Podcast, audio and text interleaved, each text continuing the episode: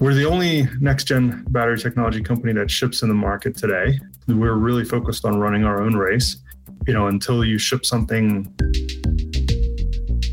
Hallo und herzlich willkommen zu einer neuen Ausgabe von Handelsblatt Disrupt, dem Podcast über neue Ideen, Disruptionen und die Macherinnen und Macher der digitalen Welt. Mein Name ist Larissa Holzki, ich vertrete heute unseren Chefredakteur Sebastian Mattes und begrüße Sie herzlich aus dem Handelsblatt-Studio in Düsseldorf. Die Technologiebranche hat in den vergangenen Jahren ja gewaltige Fortschritte gemacht. Inzwischen trägt jeder von uns mit seinem Smartphone einen kleinen Supercomputer mit sich herum. Ein Bereich hat bei dieser Entwicklung allerdings nicht so richtig mitgehalten, und zwar die Batterien. Sie kennen das Problem sicher genauso gut wie ich. Unterwegs geht viel zu oft der Akku zur Neige. Und das ist, wenn wir ehrlich sind, beim Smartphone natürlich in den allermeisten Fällen einfach nur ärgerlich. Aber wenn es um Elektroautos und die Energiewende geht, dann sind leistungsfähigere Akkus essentiell notwendig. Mein Kollege Stefan Scheuer hat sich deshalb im Silicon Valley auf die Suche nach der Batterie der Zukunft gemacht. Und er ist fündig geworden bei der Firma Sila Nanotechnologies. Der Gründer Gene Berdichewski war Mitarbeiter Nummer 7 beim Elektroautobauer Tesla und er hat sich vor zehn Jahren selbstständig gemacht, um bessere Batterien zu entwickeln. Nach jahrelanger Forschung kommen jetzt die ersten Produkte auf den Massenmarkt. Bald sollen die verbesserten Batterien in der neuen G-Klasse von Mercedes zum Einsatz kommen und laut dem Unternehmen dann die Energiedichte von herkömmlichen Batterien um 20 bis 40 Prozent steigern. Wie das gelingt, das wollte natürlich auch mein Kollege Stefan Scheuer wissen.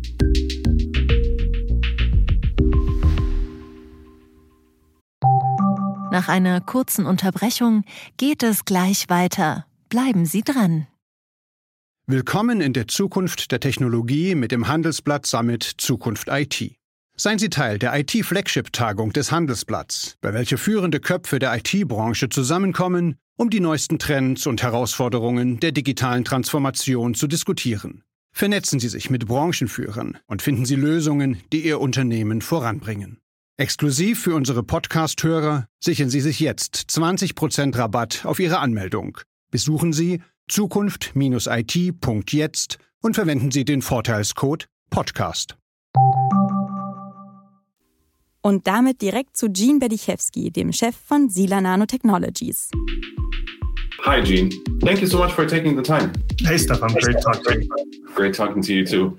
Um, Gene, maybe first of all, could you just take us a little bit uh, through how you started the company in the first place? You've been one of the first uh, employees as Tesla, but you basically dropped out to to start your own company. Could you just take us through your process? I was at Tesla for about four years. Uh, I, w- I was one of the first employees. Uh, started with a clean sheet of paper, and uh, after we shipped the Roadster, about four years later, you know, it was really a decision of of to stay and develop the battery system for the uh, Model S. Um, or to kind of take what I learned seeing this company grow from seven people to 300 you know from a from from a whiteboard to a product in the out in the world and try to do that uh, elsewhere myself. And so i really wanted to to to do that that latter experience. And so um, i spent a couple years uh, studying material science and looking for really interesting battery technologies really all around the world. Um, until in 2011 uh, I came across a professor at Georgia Tech, Gleb Yushin, who's uh, one of my co-founders and uh, our CTO uh, today. And he had some really interesting technology um, using kind of unconventional at the time uh, synthesis processes to make next generation battery materials. And we saw this opportunity to, to take these technologies that had never really been adopted for uh, battery material manufacturing and to make this new class of silicon uh, based anodes that could dramatically improve performance um, and and do so in a way that was compatible with how batteries are built uh, how batteries had been built how batteries are still built um, and really sort of upgrade the chemistry uh, to a to a new level of performance and really importantly to a lower cost level as well. And so that's that's exactly what we did. We started in 2011 um, and for the last 10 years, we've been building Sila kind of all the way up to, to, to this moment now with, uh, uh, with the announcement of our first automotive scale uh, factory. Can you just explain why a silicon anode is so significant? The last 30 years, uh, well, last 31 years now, lithium ion batteries have used uh, the exact same anode chemistry. It's a graphite based anode. And that comes with certain limitations, really fundamental, universal thermodynamic limitations of how much uh, lithium you can store in that anode material, in that graphite. And the more lithium you can store in the anode material, the higher the energy density of a battery, the more energy you're sort of storing per unit volume. Um, and so, you know, 30 years we've had the exact same chemistry. It's met, it's at its thermodynamic limit. And silicon on an atomic basis is able to store 24 times more lithium per atom of silicon. So it takes six carbon atoms to kind of store one lithium atom when the battery is charged, but it only takes uh, one silicon atom to store four lithium atoms. So you have this huge atomic advantage, and that translates into you know a big weight advantage, translates into a big volume advantage. And so you can shrink the anode inside the battery pretty dramatically, and you can essentially shrink the battery. And what that means is you can use for a pack, for a battery pack of a given range, you can use dramatically fewer cells. And if you can do that, then you can make the pack lighter, you can make the pack cheaper, um, or you can make the vehicle go go longer distance if you want to sort of use the same same um, uh, same number of cells. So there's lots of different ways you can take advantage of the silicon anode uh, to enable much better EVs, and ultimately, for us to get mass adoption, we need we need we need to continue to improve electric vehicles, um, both in in performance, but more importantly, in the in the cost side of things. The idea of a silicon anode has been out there for a long time, but the main difficulty has always been that batteries started degrading much more quickly than with uh, traditional anodes. So, what what's your trick? What did you change in order to make it possible that batteries do not degrade that quickly? It's usually not one aha moment, though there is a little bit of that uh, in the way we we synthesize the material. Um, you know, we spent the better part of a decade uh, running through 50 5,000 iterations of synthesis on this material structure that we conceived of in order to get the right recipes. Um, and, you know, that, that part, you know, we spent several hundred million dollars really cracking the scientific code. Um, the, the, the sort of idea was silicon has uh, this property where when you when you charge the battery and the lithium enters the silicon, it expands about 3x. And when you discharge the battery, it contracts again. And that mechanical expansion and contraction is really damaging to the battery. And you're exactly right. The cycle life is really the problem. People were really not able to get more than about 100 uses out of it. And a typical battery delivers about 1,000 full uses. So if you have, you know, a 300 mile range EV, you know, a thousand full uses gives you 300,000 miles of kind of, you know, warrantyable battery. And so 100 uses just wasn't enough.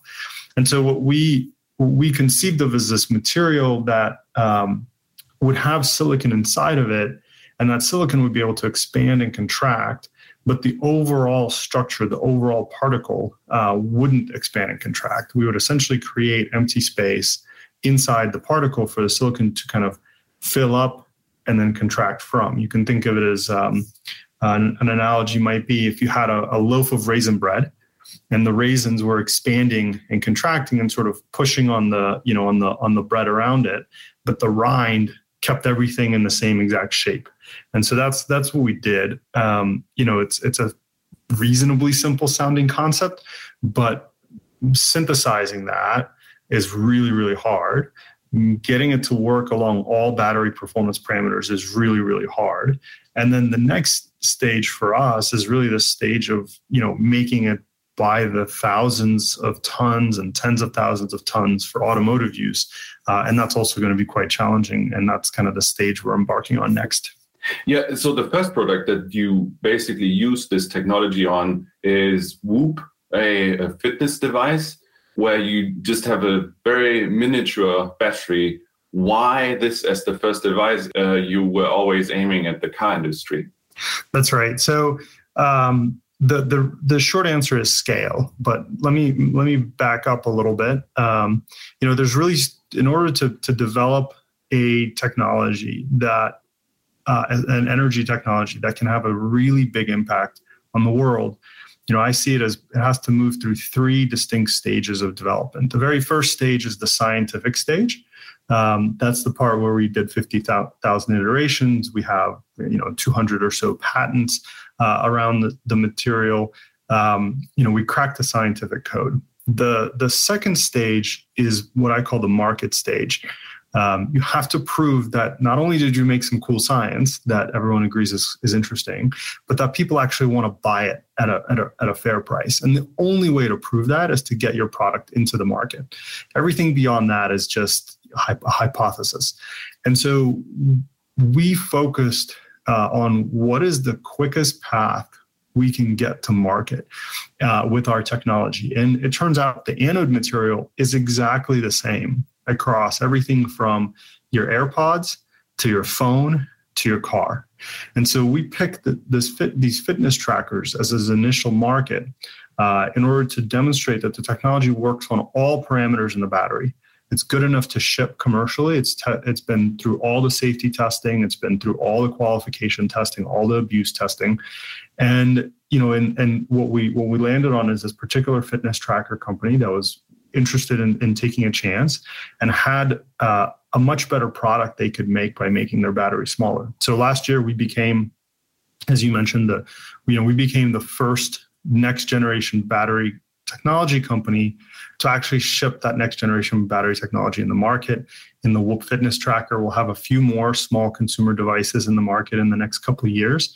Those are really the proof point that that we've passed this market phase, that second stage uh, of of making an energy technology that that has an impact. And the last stage is scale. Uh, that's kind of the stage we're embarking on now. Uh, you know, the factory we're announcing the first phase of it is this uh, 10 gigawatt hour equivalent production, uh, which is enough for you know tens of thousands of electric cars as well as you know hundreds of millions of cell phones worth of product. Um, to, today, you know, with today we simply don't have that capacity. We have a much much smaller capacity. We have about 100 times or order magnitude, we have about 100 times less capacity in our Alameda plant. And the Moses Lake plant will, each production line will be 100 times uh, the throughput, and we'll have two of those production lines to start, and then we'll expand it over time. So, uh, you know, as you, on your way to scale to make this impact, you really want to take a, uh, a beat and demonstrate in the market that your technology truly truly works. And and you know that that's that's why whoop even though we're we've, we've always wanted to be in in cars. And how does your battery that you're now using or your anode that you're using with the whoop batteries how does it compare to the batteries that they were using before? So how much is the benefit of your technology so the, the net impact at the battery level or at the vehicle level uh, for our technology is about a 20% increase in energy density over the state of the art batteries today. Um, the the anode itself is a lot better. The anode itself is you know almost two times better on a volume basis than graphite. It's five times better on a weight basis than the graphite anode. So the anode itself is you know improved 5x or you know or more in some parameters. Um, and but at the battery level you know the anode is is one of the components. And so we're making that dramatically better. The whole battery gets about 20% better which is also a huge huge uh, difference in in in performance and in, and and the cost impact that that can have. Um, you know, everything from from you know 20 you know you can simply translate it as a 20% longer range vehicle. You can also sort of translate it as a 20% smaller battery pack and, and cheaper and lighter.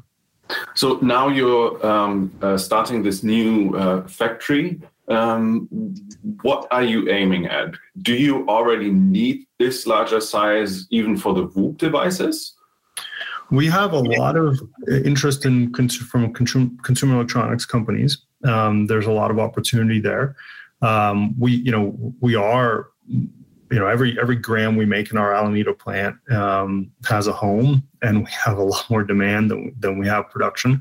Um, you know, this plant uh, is not dedicated to a single customer. It's really going to cut across all the customers. We've, you know, we've announced our partnerships with Mercedes and BMW. Um, we're working with other automakers that will announce in the future as well. You know, ultimately, um, this technology being not just better performing, but ultimately enabling a lower cost battery is going to be needed across every single one of the auto OEMs, and, and we do intend to, to sell to everyone over time. Um, so we we do need it. Uh, the market is growing really fast, um, and frankly, we're just trying to catch up to it with this scale.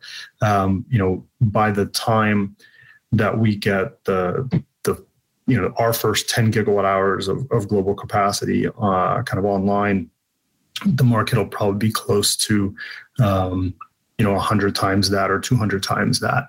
And so we're talking about maybe a fraction of a percent uh, of global capacity. And so we also are looking at how we would we expand that uh, footprint in, in sort of a, a next stage of investment. Um, this first stage of investment is a couple hundred uh, million dollars um, the next stage of investment to get to that sort of 150 gigawatt hour plus uh, capacity, which is about two million electric cars worth, you know, that's going to be somewhere between one and two billion dollars worth of investment. Um, and we obviously don't have that uh, ready to go today, but um, I think even that will be uh, much too little by the time it's available, and we'll be spending the better part of this decade uh, trying to catch up to the market to, uh, to catch up to demand. So, what's the time frame then to enter the car market? Yeah, we we have. Um, so we expect uh, these production lines to come online uh, in the second half of 2024. There then is kind of formal validation and the rest that that will will go through and we'll have kind of full SOP, full start of production in the first half of 2025. Um, specific vehicle models, our our auto partners will announce those, but what I would say is depending on the auto partner we're working with and depending on the project, um, there's anywhere from kind of a six to 18 months uh, time frame to do the final validation after our plant is an SOP, right? This is a new to the world plant. And so even though we'll be doing um, A samples, B samples, C samples, all from our Alameda facility, there's sort of a final validation stage. And so given our full SOP will be first half of 25, you can expect vehicles sort of at the earliest in the end of 25 and sort of at the latest at the end of 26 so that's you know between the end of 25 and end of 26 we'll start to see cars on the road with uh, um, with our technology. You already announced a partnership with bmw and uh, mercedes. How does this partnership work? I mean you do not factor you do not produce a final battery. You are basically in between and they already have um, contracts with battery producers. So how does this cooperation work yeah, great, great question. We, you know, we ultimately are trying to help them make a better vehicle, and this technology can have a pretty profound impact on the kind of vehicle that they would design uh, and offer to their customers. Because our technology uh, is a complete drop in into any existing battery factory in the world, we can ship it to any of the battery makers. And both of those um, auto partners, as well as other automakers, work really closely. They really work hand in hand with cell makers to design the battery for them. And so, whoever the producers that supply an automaker today can supply them with a battery with our technology. And so it really comes down to a question of, you know, who do who does the automaker prefer to work with on integrating Sila's technology, and then we work in in a three party way with with the battery makers. But we leave that, you know, ultimately the the automaker is the customer, and so they get to decide, uh, you know, what kind of form factor for what kind of platform, and that then dictates um, you know which which uh, cell maker we ship our material to. But you're ultimately right. You know, we we ship our anode material to a cell maker. They integrate it. There's a lot of work that they that they do as well um, to to make the the whole cell and the whole system work. We, we support that work. We have a lot of battery engineers that support that as needed. Um, but we all have the same goal, which is to make a much much better car. So how does it work? Um, Mercedes has contracts, or, or, BMW, they have contracts with big um, uh, battery companies such as uh, Samsung, such as CATL. Now you come in and say, oh, we're going to replace the anode that um, Samsung has already produced or that CATL would normally produce. They cannot be really happy with uh, you jumping into um, the well the, the entire value generation that they're well doing, right? so, so so keep in mind so so actually not not quite. Um, that that's not entirely exactly how the industry works. Um, the battery makers like samsung catl panasonic lg they buy anode powders from a whole other set of companies. They do not produce any of their anode materials at least not today and not historically for the last 30 years. And so really what's happening is they stop buying one black powder from a from a graphite provider and they start buying another black powder from Sila. They put it on the same exact equipment using the same labor, uh, you know, in the same cell form factors and more energy comes out the other end in actuality, there's a there's a big benefit that we can provide to cell makers, and we do, which is when you think about the supply chain constraints of of electric vehicles. You know, everyone right now is focused, and rightly so, on nickel, lithium, all the all the raw materials. But as you've seen, you know, as nickel has become more expensive, people just shift to a different chemistry, to iron based chemistry. And so raw materials are ultimately fungible. Now, you know, there, there's a limit, but but folks are shifting to this iron phosphate chemistry, which really doesn't have much bottleneck from a raw material standpoint. The next limiter in the chain, because it is a chain and it just bottlenecks somewhere else, is battery factories themselves. And so, if you're a battery maker and you have a 50 gigawatt hour production facility making high nickel cells, the the minute you stop buying graphite and the minute you start buying Sila anode material and producing batteries, your 50 gigawatt hour factory all of a sudden becomes 60 gigawatt hours or 65 without a penny of investment because every battery coming out the back end is storing more energy. And so in many ways we can help debottleneck the industry. You know, the same number of batteries can go to make more electric vehicles of a given range. And so that's a huge benefit that our technology can provide to these battery makers as they're making, you know, these massive, you know, tens of billions of dollars in they can reduce that spend a little bit per, per gigawatt hour. You know, technologies like iron phosphate actually take it the other way. If you have a 50 gigawatt hour gigafactory making high nickel cells and you switch it to iron, well, all of a sudden you now only have a 30 gigawatt hour production facility, right? So, so a technology like this actually carries benefits for the cell maker uh, as well. Why did you only focus on such a specific part of um, the battery production? You could go for the entire thing, could you? So what's what's the long what's the long game?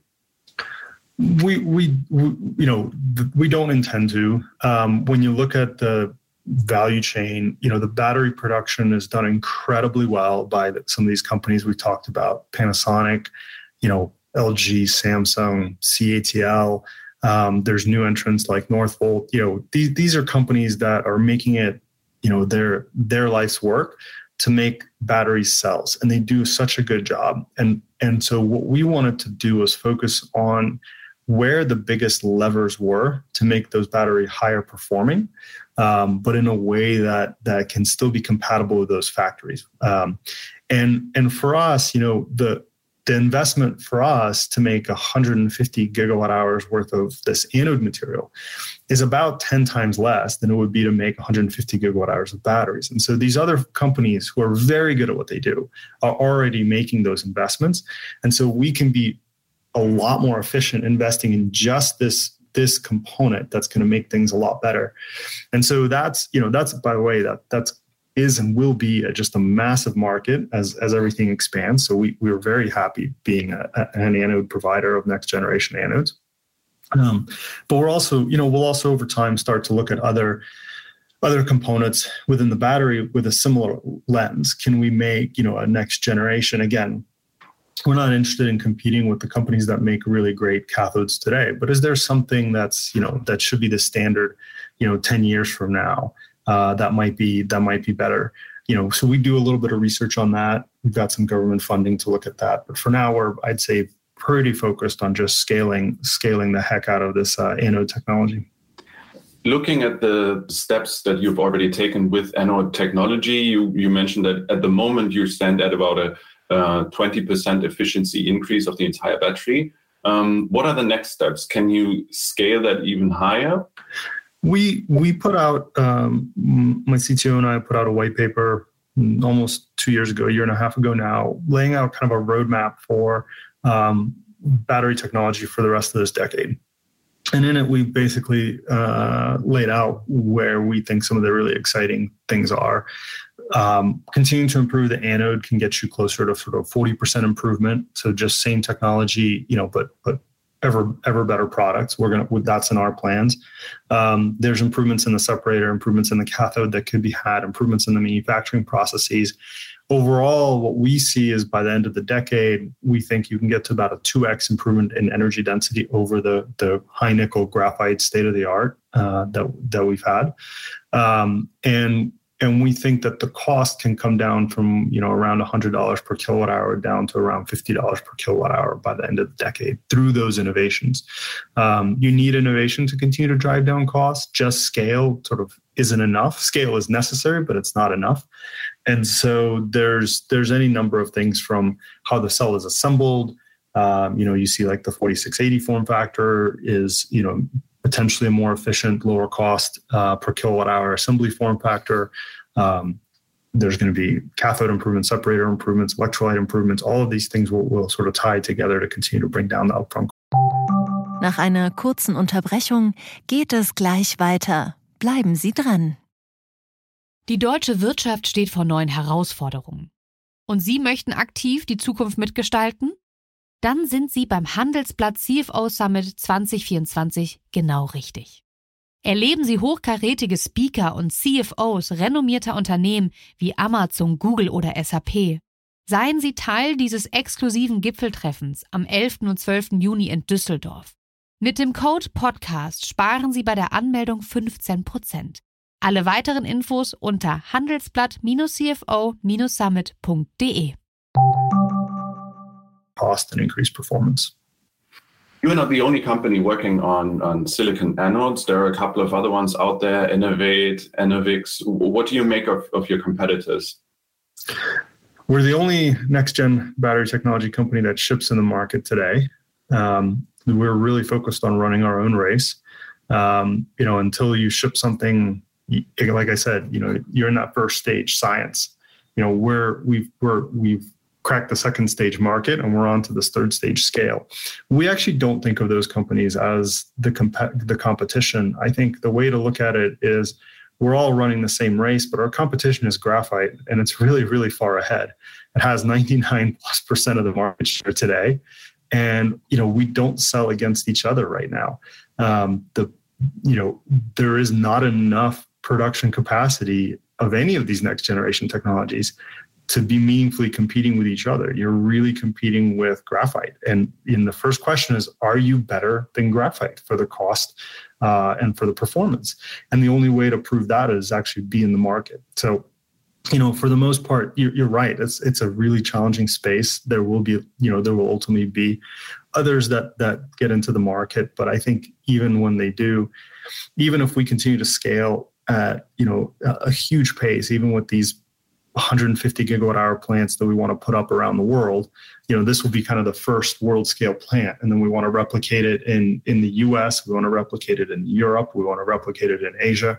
Um, even with a few replications of this world scale plant will still be a small percentage of, of, of the anode market. Graphite will still be the dominant anode material. And so i think as much as it's interesting to look at kind of oh that next technology or that that other next gen technology the real question is you know what's better than graphite that's the real question one thing that was a little bit surprising to me is that the first companies, uh, car, uh, car makers that you announced were, were those two German ones, Mercedes and BMW, given that you and quite a few other people of your team basically came from Tesla. Are you already working with Tesla? Why isn't Tesla on the list? You know, look, we work with quite a few other automakers. I, I can't comment on any specific ones. Um, you know, when when the time comes, we'll announce others uh, in the future. Um, you know, I we we we're here to help everybody make the best electric vehicles in the world. Uh, we're not, you know, we're we're not exclusive to to those uh, to, to two German car makers we've announced. They happen to to you know come to us early in our development process. You know, we partnered with them sort of when you know when they had the resources and they had the insight that that this is this is the right direction um, I'm sure I'm sure you'll hear more from us on, on other car makers. Ultimately, our goal is to support all the automakers in making the best electric vehicles in the world. Given that you have been in this industry for such a long time, what is for me as somebody uh, looking on the entire developments of a lot of um, technological products um, through time so surprising is that in the battery industry it seems as if innovation is much slower than in a lot of other parts of technological developments why is that the case so I have a I have a I have a pet theory. Uh, having having worked in this space for 20 years now, um, you know, I I also used to think the batteries should be a lot easier than they really are. And I the thing that I realized um, is, you know, look at your phone. In your phone, there are two moving parts. There's the buttons, and there's the battery. And what I mean by that is in the battery, every single day, a bunch of atoms, like one in 10 atoms, get up and out of their spot and go move 100 microns across the battery uh, and and recombine with other atoms and you have to have that movement be entirely reversible and entirely damage free to the device now that's sort of not physically possible so you you tolerate a little bit of damage every single time everything else in your phone your display your microchip all of these things. The only moving component, the only thing that moves in those is electrons and photons, and those carry no mass. And so the movement of, of mass in these devices causes all of these issues that are incredibly hard to rectify in a way that sort of most people don't really think about. They look at batteries as an electronic device. And one of the big challenges that comes from that is, you know, simulation of this kind of stuff is is nearly impossible. You you know the, to, to to simulate it not at sort of an individual crystal which you can have with sort of cobalt oxide or things like that, but these next generation materials which aren't even crystalline, you can't really simulate it. You just have to test it empirically, and you have to do the science in many ways empirically. Um, and so that makes it incredibly difficult.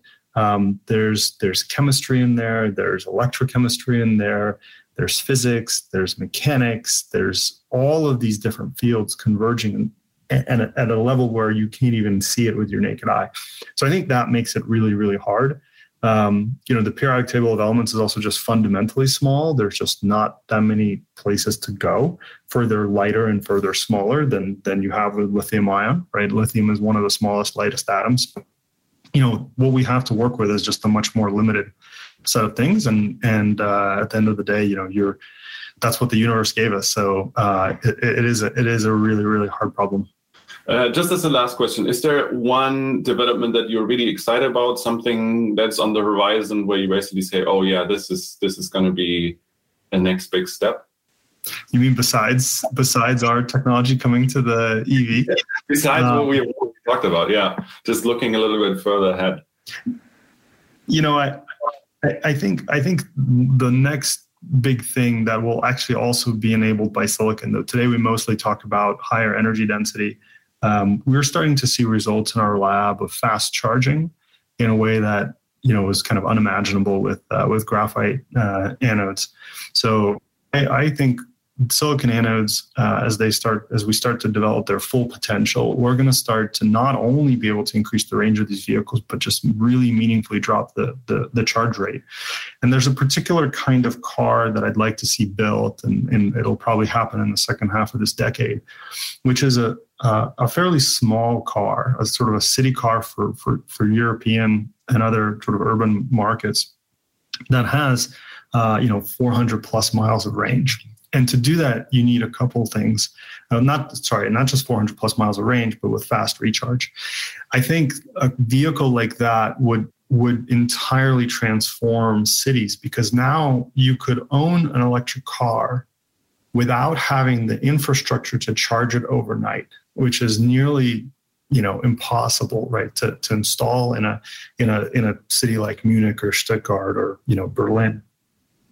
And so if you could if you could have if everyone could have a vehicle in a, in a city setup that was perfectly clean, quiet, you know, and you could basically drive it all week and on the weekend when you start stop by the grocery store recharge it in 15 minutes i think that would completely transform cities and it would sort of it, it's this last piece that today the vehicles just aren't good enough right? Uh, the range is small enough that you want to charge it overnight uh, or the you know the battery just simply won't fit into a small city car right? Or the vehicle has to be so large that you can't own it in a in, if you live in a, in a high rise and uh, with limited parking. So i think that that to me you know the enablement of fast charge coupled with this high energy density battery, we can we can see kind of some really transformative products in the way that sort of the Model S was transformative, in the way that the Model Three was transformative. They're sort of the, the question is, what is that next kind of transformative vehicle that unlocks an entirely different segment of the market to convert to EV? That was really really interesting. Thank thanks. you so much for your time. Yeah, thanks. There's great great questions and um, really appreciate them. Und damit sind wir auch schon wieder am Ende von Handelsblatt Disrupt. Wie immer freuen wir uns über Kommentare in der Handelsblatt Disrupt LinkedIn-Gruppe. Sie können uns natürlich aber auch eine E-Mail schicken. Details dazu finden Sie in den Show Notes. Dank an dieser Stelle auch für die Unterstützung von Marcel Joschko und Benedikt Burkhardt sowie Regina Körner und Migo Fecke von professionalpodcast.com, dem Dienstleister für Strategieberatung und Podcastproduktion. Wenn Sie grundsätzlich immer auf dem Laufenden bleiben wollen, dann testen Sie doch gerne mal unser Handelsblatt Vorteilsangebot. Damit können Sie jederzeit alle Artikel lesen, ob es die aktuellen News aus Politik und Wirtschaft sind oder auch unsere Recherchen und Analysen im Archiv. Schauen Sie mal nach unter handelsblatt.com/slash Mehrwirtschaft. Details finden Sie auch dazu nochmal in den Show Notes. Wenn Sie wollen, hören Sie gerne nächste Woche wieder bei uns rein. Bis dahin wünsche ich Ihnen schöne Sommertage und eine informative Zeit. Ihre Larissa Holzki.